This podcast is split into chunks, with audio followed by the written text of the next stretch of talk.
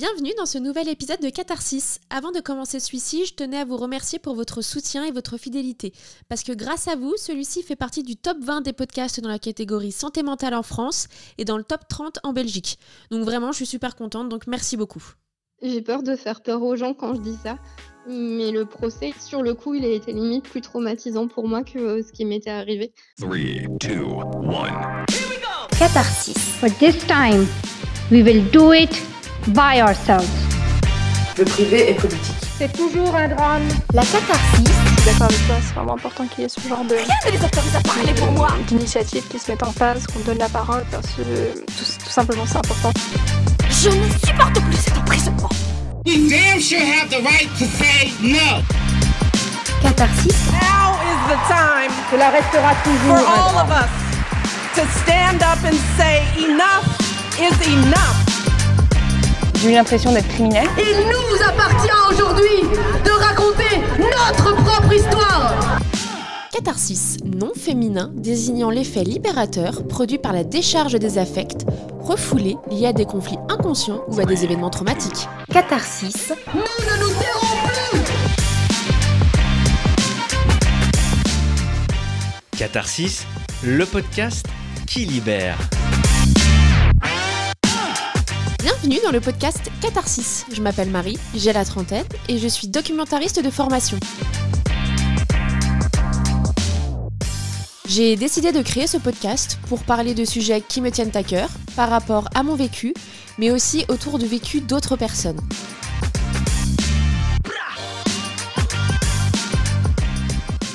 Des sujets sensibles, intimes, de société et parfois tabous. Moi, Marie, je suis une survivante d'inceste, une femme multidis. Par là, j'entends dyslexie, dysorthographie et dyscalculie, autiste et TDA. Et j'ai une maladie chronique qui est la fibromyalgie. Je vais aborder ces différentes thématiques au cours des épisodes avec une approche féministe, car je considère que le privé est politique. En aucun cas, je ne prétends avoir la science infuse, je n'ai pas forcément raison. En fait, il s'agit plutôt d'apporter des pistes de réflexion et de surtout créer un espace de parole. Car ce qui ne peut danser au bord des lèvres s'en va hurler au fond de l'âme.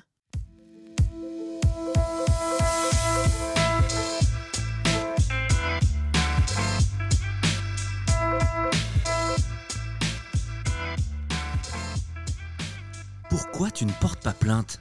Il faut porter plainte. Tu dois aller porter plainte Non, mais en fait, porte pas plainte. Ça va détruire la famille. Faut que ça reste secret. Ce genre d'injonctions, à porter ou pas plainte, sont monnaie courante lorsque l'on a été victime d'inceste ou d'autres types de violences.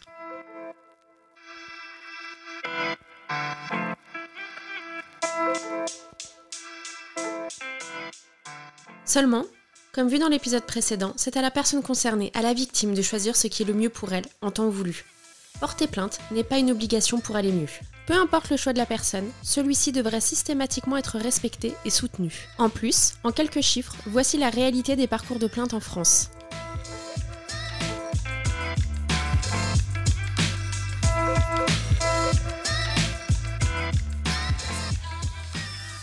Pour commencer, suite à différentes études menées, on évalue environ 130 000 filles mineures et environ 35 000 garçons mineurs chaque année qui ont subi des viols ou tentatives de viol. Et pour la plus grande majorité, l'agresseur est un proche, un ami, un membre de la famille. Sur les 10% de viols qui font l'objet d'une plainte, qui est de seulement 4% pour les mineurs, 74% des plaintes sont classées sans suite. La moitié des 26% de plaintes instruites sont déqualifiées en délit. Ça veut dire qu'elles sont correctionnalisées et qu'on ne parle plus de viol, mais d'agression sexuelle, donc ça ne va plus en cour d'assises. Et 10% seulement des plaintes seront jugées pour viol en cour d'assises. Cela veut dire que seul 1% des viols d'adultes seront jugés et 0,4% des viols de mineurs. C'est le crime parfait, car les agresseurs jouissent d'une impunité quasi totale. Ces chiffres donnent le vertige et découragent énormément les victimes pour porter plainte.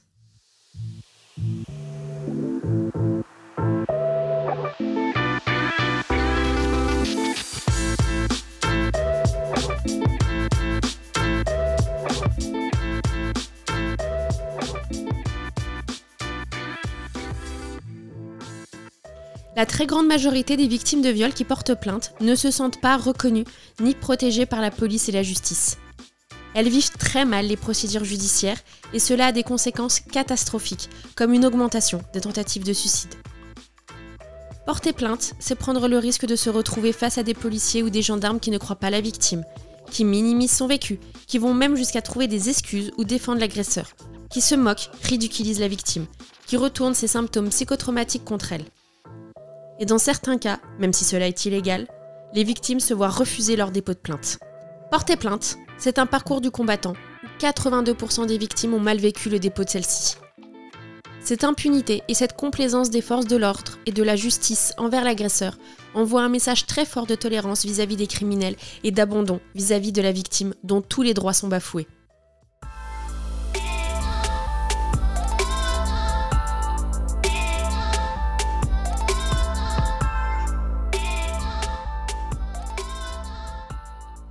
Vous allez entendre mon témoignage, puis celui d'Angèle concernant nos parcours de plainte respectifs.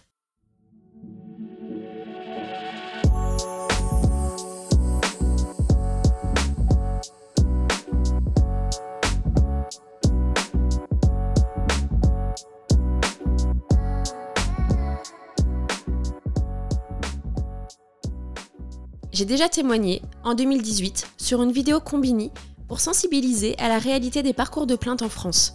La situation n'ayant pas vraiment changé depuis, il me semble important de continuer à parler pour peut-être finir par être entendu. J'ai décidé de porter plainte à mes 27 ans, il y a 3 ans. Donc, c'était avant le délai de prescription, pour l'inceste vécu dans mon enfance. Même si les souvenirs me sont revenus vers mes 18 ans, il m'a fallu quasiment 10 ans pour prendre ces décisions. Avant, j'en aurais été tout simplement incapable. L'élément déclencheur qui m'a fait prendre cette décision a été l'état de santé de mon grand-père. Celui-ci n'allait pas bien du tout. Et quand j'ai appris cela, je me suis surprise à me sentir oppressée. J'ai donc décidé de me lancer. Un policier du commissariat de ma ville m'a mis en relation avec la correspondance sociale de ce même commissariat pour qu'elle puisse m'accompagner en fait durant ce processus.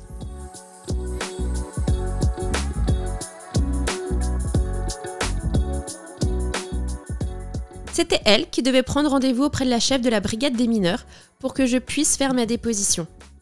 Au bout de 15 jours d'attente, après avoir en plus précisé l'urgence de la situation avec l'état de santé de mon grand-père qui se dégradait de jour en jour, la correspondante sociale est enfin revenue vers moi, me disant qu'elle aussi était dans l'attente de la chef de la brigade des mineurs, mais qu'elle avait enfin une réponse et que celle-ci pouvait me recevoir dans la semaine, soit mercredi ou jeudi, mais que je devais attendre son appel. Je me suis donc mise en congé ces deux jours. J'étais nerveuse, angoissée et en même temps, je voulais vraiment porter plainte pour que cela se finisse. La chef des brigades des mineurs ne m'a jamais appelée.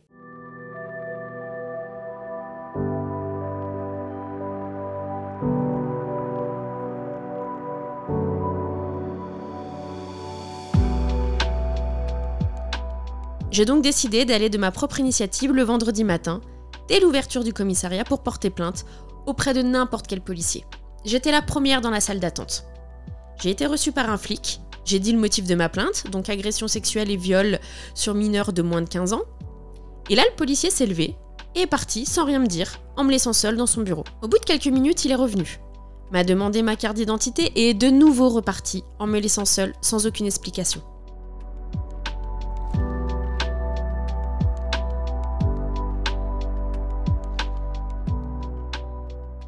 Plus de dix minutes après, il est arrivé avec la chef de la brigade des mineurs. Elle m'a rendu ma carte d'identité, m'a fait me lever de ma chaise où j'attendais bien sagement et m'a passé un savon.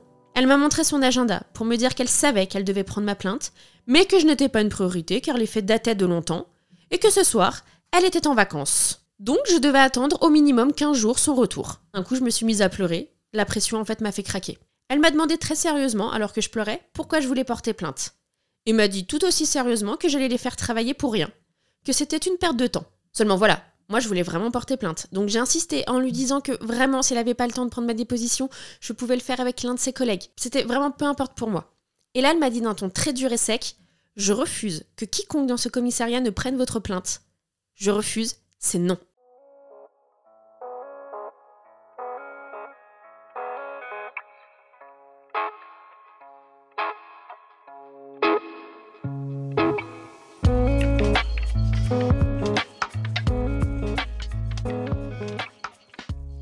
J'ai donc été ramenée vers la sortie. Je pleurais toutes les larmes de mon corps. Même si cela est illégal, ma plainte a été refusée. Vu que je voulais quand même vraiment déposer plainte, j'ai dû aller à la gendarmerie du secteur de mon grand-père, qui se trouve en dehors de ma ville, à plus de 15 minutes en voiture.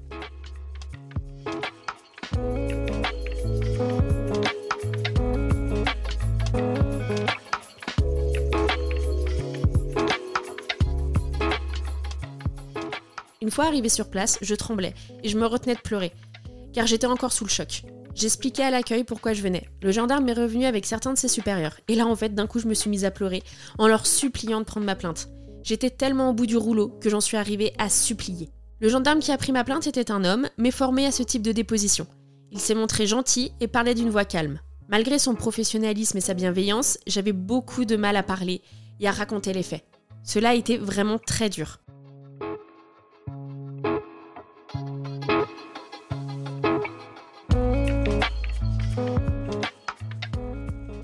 Plus de deux heures après, je suis ressortie de la gendarmerie avec mon récipicé de plainte. Quinze jours après, mon grand-père est mort. Si j'avais attendu le retour des vacances de la chef de la brigade des mineurs, c'est simple, j'aurais jamais pu porter plainte. Ça va faire plus de trois ans, et je commence seulement réellement maintenant à me remettre de ça. À faire le deuil d'un traitement judiciaire jusque dans les tribunaux. À ne plus ressentir autant de rage et de désespoir.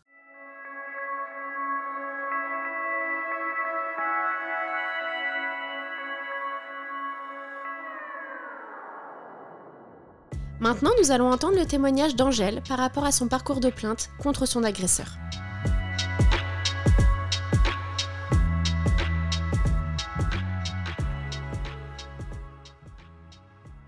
Bonjour Angèle, merci beaucoup de faire partie de ce podcast. Bonjour et merci de me donner la parole. Euh, je m'appelle Angèle, j'ai 34 ans, je vis avec mon mari qui a 35 ans. On a deux chats, euh, ils sont très importants nos chats peux ajouter que je suis enseignante et que c'est une grosse partie de mon identité aussi parce que j'adore ce boulot.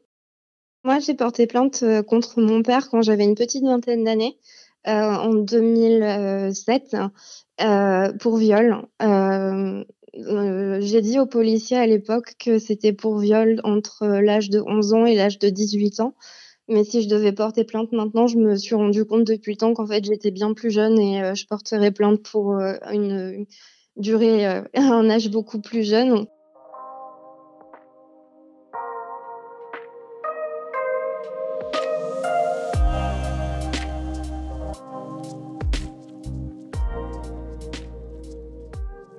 Mon père a avoué les faits euh, quand il a été interrogé par la police. Il a contesté les âges. Il a dit qu'il avait attendu que j'ai 15 ans, euh, mais il a avoué les faits, ce qui, je pense, a beaucoup facilité euh, les choses parce que la procédure a duré deux ans en tout et pour tout. C'est allé jusqu'à un procès aux assises qui a duré deux jours et mon père a été condamné à, quelques années de, prison. Et il en a fait à peu près la moitié parce qu'il a été libéré euh, en avance, mais, euh, mais en tout cas, il a, été, euh, il a été condamné à de la prison ferme.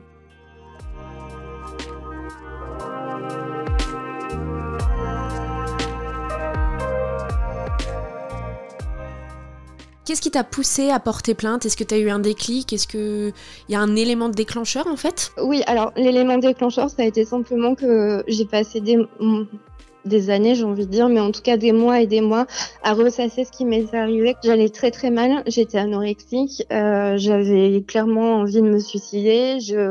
Et il y a un moment où je me suis rendu compte que en fait c'était lui ou moi, c'est-à-dire c'est soit je dis ce qui s'est passé et c'est lui qui tombe, ou alors je le dis pas et je continue à me tuer à petit feu et je vais me foutre en l'air, mais je vais vraiment le faire quoi.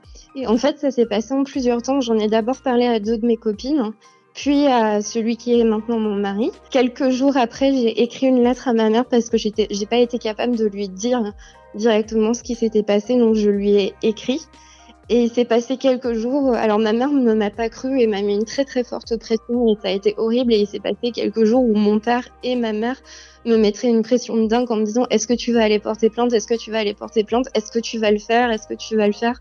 Et moi, j'étais incapable de leur dire oui, je vais aller porter plainte, alors que je savais très bien déjà à ce moment-là que j'allais le faire.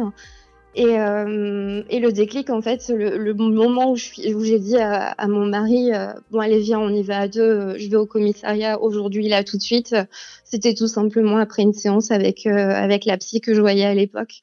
Et euh, j'avais parlé avec elle du fait que ma famille faisait pression contre moi pour que je porte pas plainte. Et euh, en travaillant ça avec ma psychologue, je me suis rendu compte que si j'avais fait la démarche de parler, j'étais, c'était obligatoire pour moi d'aller au bout et de faire la démarche de porter plainte.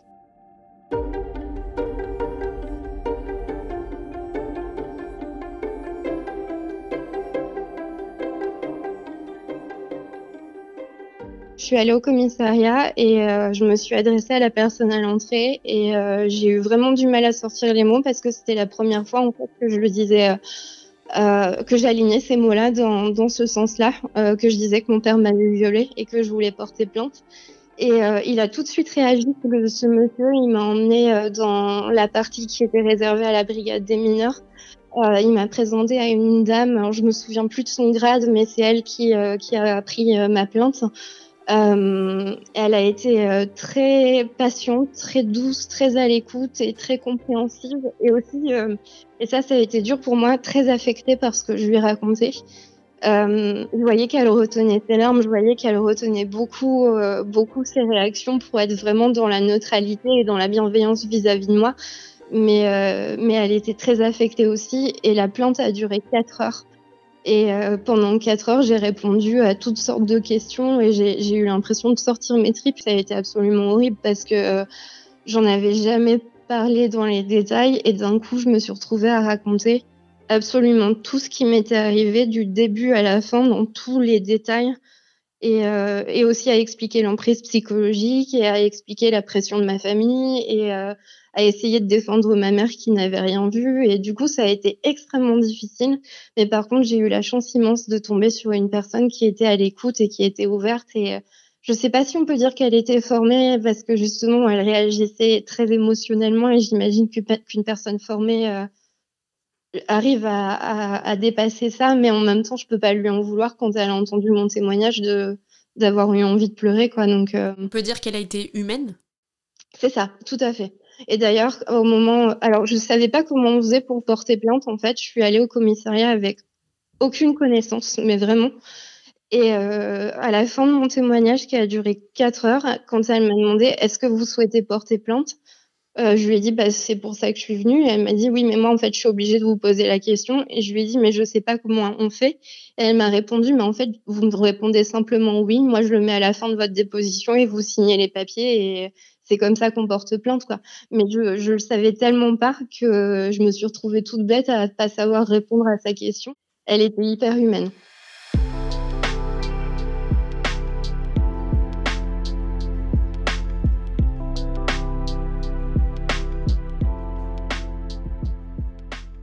Et mon père était entendu et il a été arrêté immédiatement. Ma mère a entendu, a été entendue également. Et du coup, quand je suis sortie, en fait, je me suis retrouvée face à ma mère, euh, qui était en larmes totales, qui l'a accepté euh, ce qui était arrivé parce que mon père avait avoué, donc elle avait plus aucun moyen de, de dire non, c'est pas vrai, t'es une menteuse, t'es droguée, t'es sous influence, enfin tous ces trucs qu'elle me disait pour me dire que c'était pas vrai. Et euh, je suis sortie en état de choc.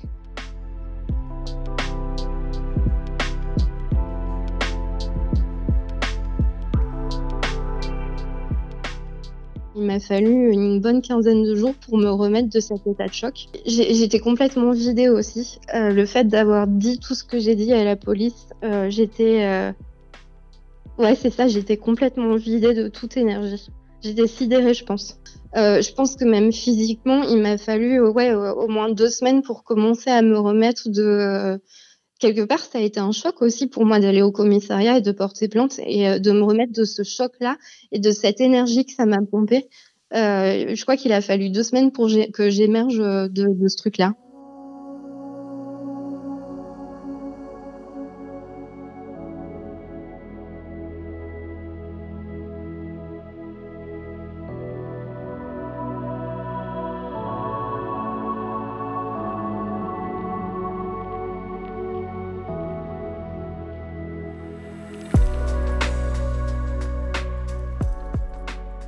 Le reste a été plus compliqué en fait. Euh, on m'a conseillé une avocate. Euh, moi, j'y connaissais absolument rien. Je savais pas du tout dans quoi je m'embarquais. Donc, euh, bah, j'ai vu l'avocate. elle, m'a proposé de me représenter. Oui, bon, d'accord. Être juridictionnel, tout ça. je connaissais absolument rien à tout ça. Donc, j'ai fait, tout ce qu'il fallait. elle me, comme elle me, j'ai suivi les instructions en fait, tout simplement. Euh, j'ai reçu une convocation quelques mois après. Alors il y a eu un, gros moment de silence et euh, il faut savoir que moi, entre deux, j'étais partie vivre à l'étranger. Euh, j'étais à la fin de mes études et j'avais envie de vivre une expérience à l'étranger, donc j'étais partie vivre et travailler à l'étranger. Il y a eu plusieurs mois de silence. Je savais pas ce qui se passait. Je savais pas ce qu'ils avaient fait de ma plainte. Je savais que mon père était en liberté conditionnelle. Et j'ai reçu une convocation euh, qui me demandait de me présenter au tribunal de, de là d'où je viens à une certaine date. Je savais absolument pas ce qui m'attendait. J'ai essayé de contacter l'avocate. Elle m'a super mal conseillé. Elle m'a pas répondu. Elle m'a rien dit. Enfin, j'ai eu aucune information. Et euh, en fait, ce jour-là, la juge d'instruction voulait euh, m'entendre et compléter euh, les informations qu'elle avait au sujet de, de ma plainte et de ce qui, ce qui était arrivé avec mon père. Donc, j'ai été réentendue à nouveau pendant plusieurs heures, mais cette fois-ci par la juge d'instruction. Et c'est comme ça que j'ai su que mon, mon affaire avait été saisie et qu'il se passait quelque chose et qu'il y avait une vraie démarche derrière. Mais encore une fois, moi, j'y connaissais rien. Et je me suis retrouvée à, à reparler et à re-raconter tout ça. Elle m'a demandé des précisions, particulièrement sur les dates, parce que mon père contestait. En fait, mon père, sa ligne de défense, c'était euh, oui, c'est vrai, c'est arrivé, mais euh, c'est pas arrivé avant qu'elle ait 15 ans d'abord. Et puis euh, ensuite, euh, c'est arrivé parce qu'on discutait du fait qu'elle était trop enfermée sur elle-même et je lui ai proposé une solution pour qu'elle sorte de sa coquille et voilà quoi.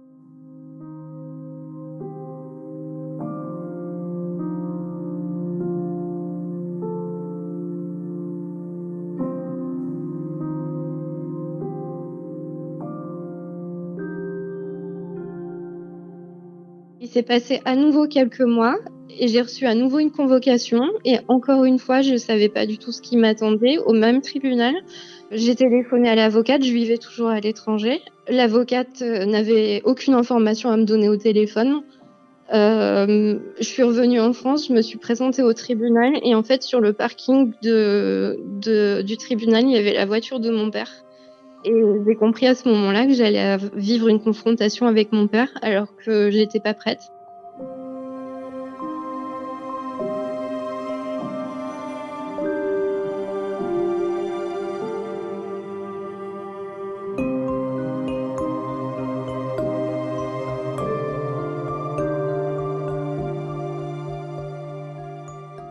Et en plus, quand je suis arrivée dans le tribunal, euh, un monsieur s'est présenté à moi en robe d'avocat en me disant bah, écoutez, votre avocate, euh, elle vous a envoyé un courrier, mais sûrement trop tard vu que vous vivez à l'étranger. Elle peut pas venir, donc c'est moi qui vous représente. J'ai besoin que vous me racontiez ce qui vous est arrivé pour que je sois au courant. Ça a été horrible par contre parce que je me suis retrouvée dans un couloir du tribunal à expliquer à un monsieur que je connaissais pas ce qui m'était arrivé vite fait avant qu'on rentre dans le bureau de la juge d'instruction où mon père se trouvait avec son avocat à lui et alors que je m'y attendais absolument pas ça a été la, grosse, une des grosses merdouilles de la procédure. Autant ma, plainte a été super bien prise et super bien prise en charge, autant la suite, a été vraiment abominable.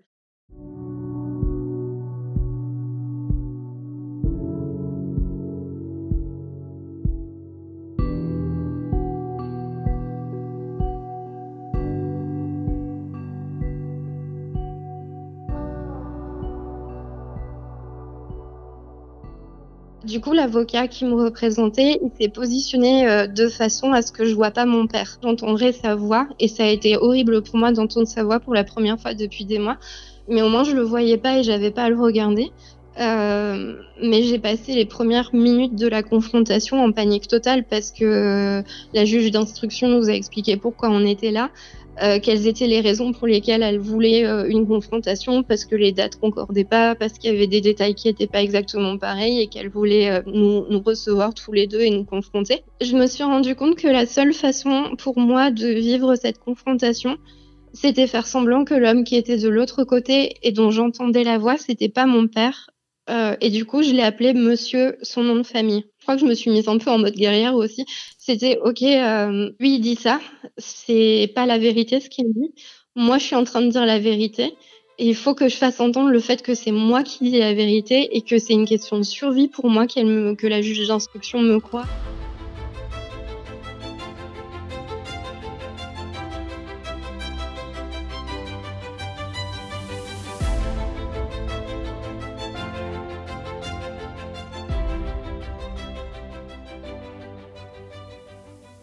Savais pas s'il allait y avoir un procès ou pas.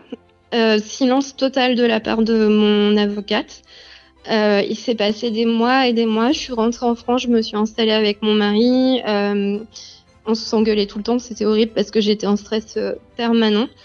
Euh, j'ai reçu un courrier un jour. Ce courrier, il reprenait tout et il concluait qu'un procès aux assises aurait lieu lors de la prochaine session. Il se trouve qu'à ce moment-là, j'étais vraiment traumatisée, j'allais très très mal, donc j'ai rien fait d'autre que attendre. Et j'ai reçu une convocation pour le procès en mars euh, 2009 du coup. Et puis encore une fois, euh, j'ai eu aucune, aucun détail de mon avocate, mais rien du tout, aucun contact. Je l'ai reçu par un huissier. Et ensuite, j'ai reçu un deuxième courrier qui me disait que en fait, euh, le juge avait euh, relu le dossier et enfin, c'était pas formulé comme ça, mais le juge avait relu le dossier et s'était rendu compte qu'un jour de procès ça suffirait pas et que donc le procès se déroulerait sur deux jours. Et merci de prendre vos dispositions. Je savais pas quand j'allais témoigner, si j'allais témoigner, comment j'allais témoigner, ce que j'allais devoir dire. Enfin là, pour le coup, il y avait, enfin, c'est ce que je disais. Autant ma plainte, elle s'est bien passée, autant la suite, ça a été euh, absolument catastrophique. J'ai eu un rendez-vous avec mon avocate la veille du procès. Euh, et en fait, là, je me dis, j'aurais dû y aller avec quelqu'un euh, qui aurait été capable de poser les questions que moi, j'ai pas réussi à poser, qui aurait insisté sur les détails que moi, j'ai pas osé demander et qui aurait été capable de me le raconter aussi après. Et en fait, le rendez-vous avec l'avocate, il a duré 10 minutes et c'était simplement pour me dire, euh, bah écoutez, euh, demain et après-demain, euh, faut que vous soyez là tout le temps. Nous, on sera sur la gauche dans la salle.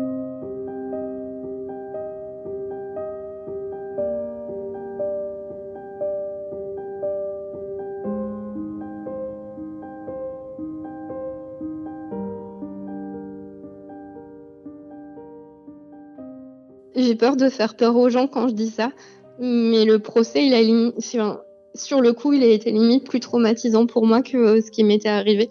Ça a été horrible, mais je pense que c'était un manque de préparation et un manque d'explication. Donc, il s'est déroulé sur deux jours. Euh, il y a des experts psy qui sont passés à la barre, il y a d'anciens collègues de mon père qui sont passés à la barre, ma petite sœur aussi et euh, ma mère et euh, mon mari et enfin il y a un certain nombre de personnes qui qui sont passées. moi, je savais pas du tout quand est-ce que j'allais être amenée à témoigner. Mon père a été interrogé longuement également, mais en attendant, c'était absolument horrible pour moi parce qu'en fait, je le savais pas en y arrivant mais c'est absolument tous les, as les, aspects de ma vie et de ce que moi j'ai vécu qui ont été mis à nu devant des spectateurs, des journalistes, des jurés, les juges, les avocats. Et quand je dis toutes les parties de moi, c'est pas juste ce qui m'est arrivé, mais c'est aussi euh, toute ma psychologie, toute ma psyché, toutes mes maladies de peau ou mes soucis d'allergie et vraiment tout littéralement mes tripes en fait ont été sorties dans, dans, ce procès avec des analyses très pointues sur ce que j'avais dit, sur ce que j'avais fait, sur les gestes que j'avais euh, fait, euh, sur, sur ce que j'avais pensé. Et ça, ça a été extrêmement difficile d'être exposée de cette façon-là. J'ai eu l'impression d'être euh, ouverte de haut en bas et puis on, tout le monde examinait ce qu'il y avait à l'intérieur de moi.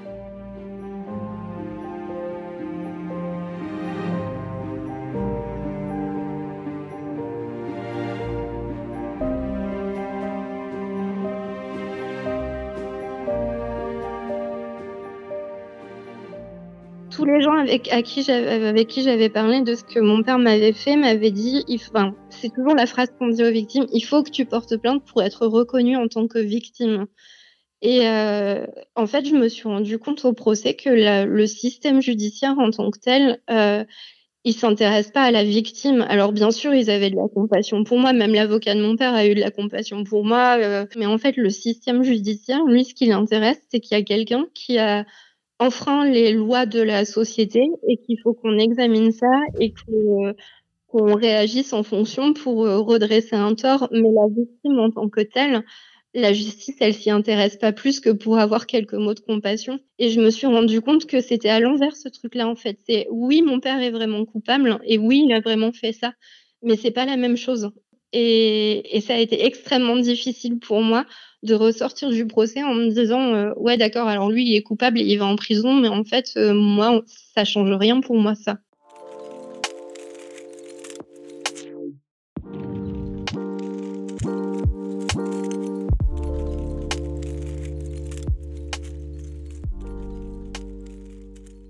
Il a été condamné à de la prison ferme. Euh, il a été condamné à 6 ans de prison ferme.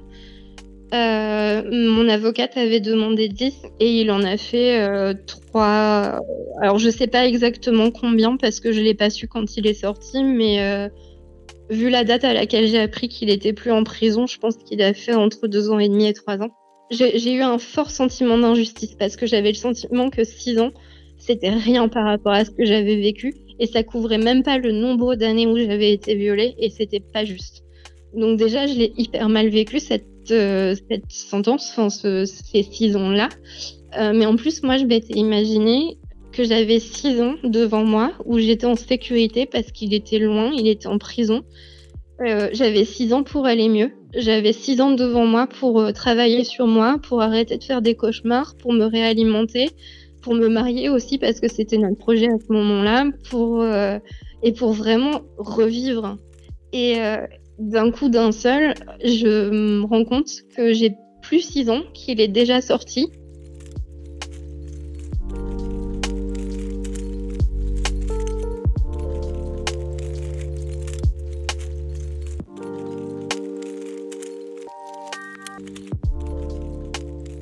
Avec le recul, je le referai et je reporterai plainte parce que. Euh, alors, pas, pas pour la raison que les gens évoquent la plupart du temps quand ils disent que hum, on a besoin d'être reconnu en tant que victime, parce que ça, j'ai compris que c'était pas le système judiciaire qui allait me le donner. Euh, mais je le ferai dans une démarche de vérité et d'ouverture. Je suis comme ça et je, je viens avec ces énormes blessures-là et il faut qu'elles soient connues et il faut qu'on arrête d'en faire un secret et il faut que ces gens-là sachent que c'est punissable. Et je le ferai dans cette démarche-là.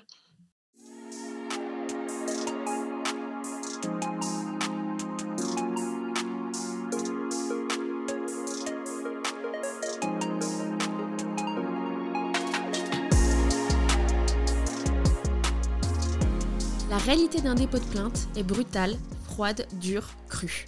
Par exemple, je ne regrette pas d'avoir porté plainte, mais je regrette d'avoir porté autant d'espoir dans nos institutions, de ne pas m'être suffisamment préparé à la violence de celle-ci. Et je pense qu'il est primordial de prévenir les prochaines personnes qui souhaitent le faire. Pas du tout dans un but de décourager, mais plutôt pour être mieux armé à affronter ce parcours qui peut être long et traumatisant. La réalité, c'est malheureusement trop souvent des refus de plainte, une minimisation de son vécu, sa parole remise en doute. La réalité, c'est des questions extrêmement crues, demandant des détails précis, avec parfois d'autres policiers dans la pièce qui bossent et discutent d'autres choses. Porter plainte demande une énergie incommensurable. Par exemple, j'ai été épuisée physiquement et mentalement pendant au moins deux ans. On en ressort souvent complètement traumatisé, avec des pensées suicidaires, une dépression. Il est important de penser à l'après-plainte. C'est vraiment à prendre en compte. Il est impératif que la situation change et que les victimes puissent porter plainte dans un cadre sécurisant. Pour cela, de nombreuses propositions ont déjà été faites. Par exemple, il faudrait une formation obligatoire auprès de tous les intervenants, médecins, policiers, gendarmes, juges, avocats, etc., concernant les conséquences des violences sexuelles, et qui plus est quand la victime était mineure.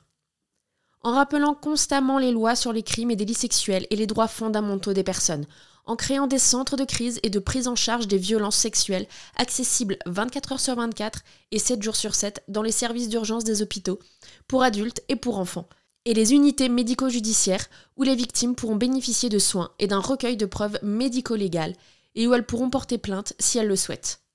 Comme cela existe déjà en Belgique. Il faut vraiment que les choses changent.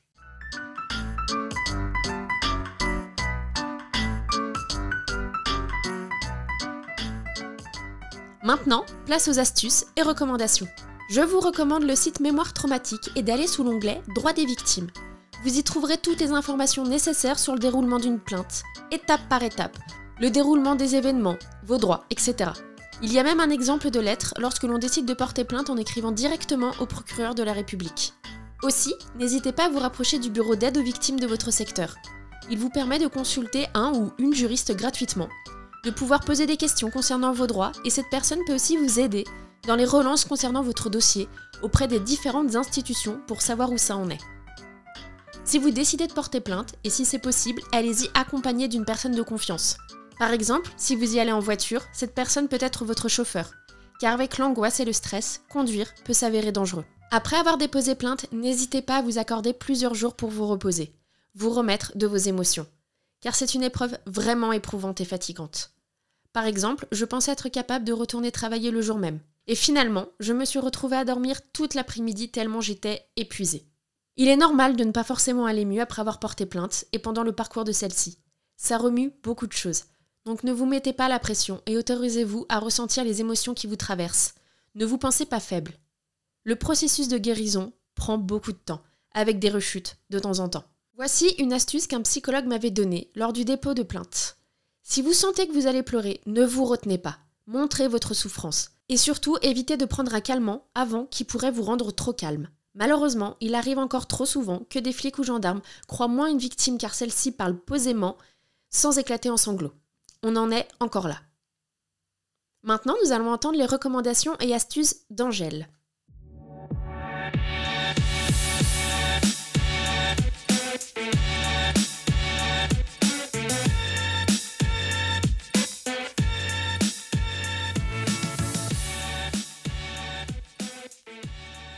Ne pas y aller seul. Moi, j'ai eu l'énorme chance d'avoir mon mari qui m'a accompagnée euh, pour aller porter plainte. Et euh, on est rentré en train de la ville où on était et il m'a littéralement soutenu sur les 3 km qu'il nous a fallu faire à pied jusqu'au commissariat parce que je manquais de tomber sans arrêt.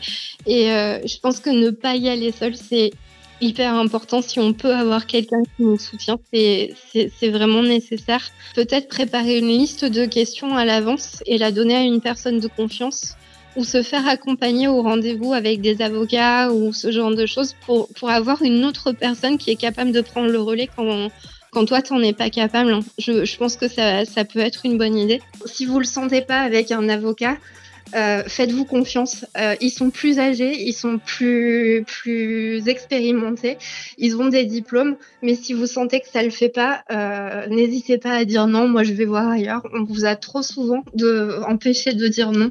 Et moi, je sentais bien que ça le faisait pas avec mon avocate, mais je me suis laissée influencer par on me l'a conseillé elle a des diplômes et elle est vachement plus vieille que moi. Et j'aurais pas dû parce qu'elle m'a hyper mal conseillé et ça s'est super mal passé. Donc faites-vous confiance par rapport à ça.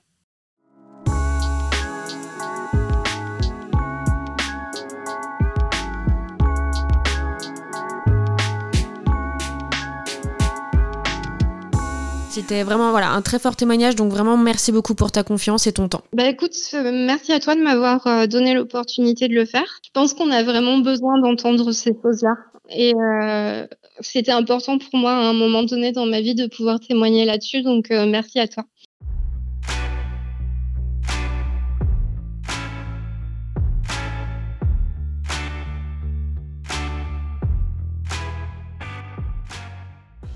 C'est la fin de ce podcast. Merci beaucoup à vous de l'avoir écouté.